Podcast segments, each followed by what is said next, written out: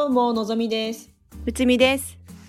のぞみむつみの双子カフェこの番組は占い好きの双子がカフェでおしゃべりするように星読みや数秘術の話をゆるくお伝えする番組です星読みや数秘術を日常的に取り入れて自分らしく生きるヒントになれば幸いです。では今日のテーマは数秘術のライフパスナンバー4についてトークしていきます。よろしくお願いします。お願いしますはい。では数秘術の詳しい話はライフパスナンバー1の最初の方でお話ししていますのでそちらご参考ください。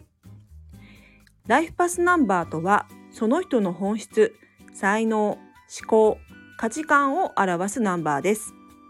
では早速計算していきましょう。生年月日を1桁になるまで足していきます。そして2桁がゾロ目になった時11、22、33になった場合はそこでストップ。11、22、33はマスターナンバーと呼ばれる数字になります。今回22になった方は2たす2は4なので4の要素も含まれていますので2と4のところを参考にしてくださいね。計算の仕方は例えば2008年1月2日生まれの場合2たす8たす1たす2は13さらに1たす3は4でライフパスナンバー4になります。計算できたでしょうか？えぜひコメント欄に自分の番号を書いてみてくださいね。では、えーライフパスナンバー4の特徴いってみましょう。はいまず、えーとても勤勉でコツコツ努力できる人です。えー現実的な思考で、えーしっかり者です。誠実できっちりしていて問題を解決していく能力が高いです。えー順番に物事を進めたり、えールールを守る人です。まあ、例えば旅行なんかは、えー計画をしっかりしっかり立てて、えー行き当たりばったりはしないタイプですね。えーあとはマイペースで、えールーティンが得意な方ですね。こんな感じな特徴があります。では次にイメージしやすいように有名人挙げていきます。えータモリさん、北野武さん、桑田佳祐さん、え米倉涼子さん、え水木有沙さん、ガクトさん、松たか子さん、堂本剛さん、安倍晋三さん、松坂大輔さん、渡辺直美さん、田中みな実さん、松岡修造さん、長嶋一茂さんなどが、えーあります。はい。では4番の特徴、えーと有名人、えーご覧になってのっちゃんいかがですか？4っぽいなって思ったのがタモリさんですね。あー。うん。なんか同じことをずっとうん。こうマイペースにうん。こうコツコツ積み上げていくようなうん。イメージで、うん。なんか長く司会業とかされてたのでう、んうんなんかすごいうん。4の積み上げ方はすごいなってうん。思いました。すごいですよね。うん、と私は、えっと、うん。渡辺直美さんが意外に4、なんか4って意外な感じしません？意外ですね。うん。三三っぽい感じも。ううん。ん、なんか面白い感じ、うんうんうんうんけどあのなんかゆたまにこう YouTube のライブとかあの聞いたことあるんですけども、はい。であのなんかアメリカに行ったじゃないです行ったんですよね、渡辺うんうんうん直美さん。が。うん。であのそれもあの結構ちみあの計画的にあのじゅ結構ちゃんと準備して行かれてるような印象だったんですよね。へえ、そうなんですね。うん、なんかちゃんと努力努力してコツコツその行く準備をうんうんあうんのしてからいあのアメリカに行ったなっていうようななんか印象だったんですよね、お話聞いてて。へえやっぱりなんかあ例えば語学とかですかね。そうですね。うん。うん。あとなんか一回ちょっと行ってみてでまた帰,、あの帰ってきてでその後、まあの本格的に長長期で行ったりしたような感じの話聞いて、うんうん、結構あのそういう計画的な感じがしましたね。なるほど。うん、うん。あとはあの最近だと田中みな実さんが、はいあのなんか、うんまあお美しいじゃないですか。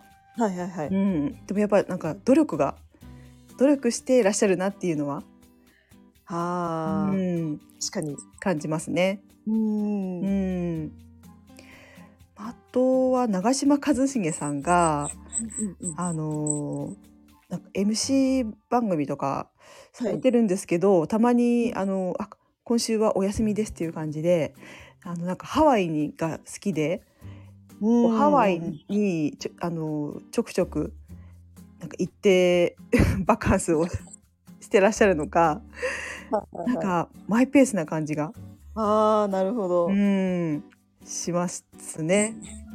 うんはい確かはい。に。はい。じゃあえっと身近な方で4の人っていましたか？えっとそうですね。えっとまあまた同じ職場の人でうん。4の人は何人かいたんですけど、うん。やっぱりちょっと真面目というか、うん。あのーまあスピード感とかはないなくても、うん。一個一個のことをこうきっちり丁寧にされる方が多いなっていう印象はありますね。うーん。丁寧ですよね4の人ってね。丁寧ですね仕事が。う。ん。であのーやっぱりきっちりややりたいので、うん。なんかものすごくこうできてないところとかがあるとうん。不安なのか、うん。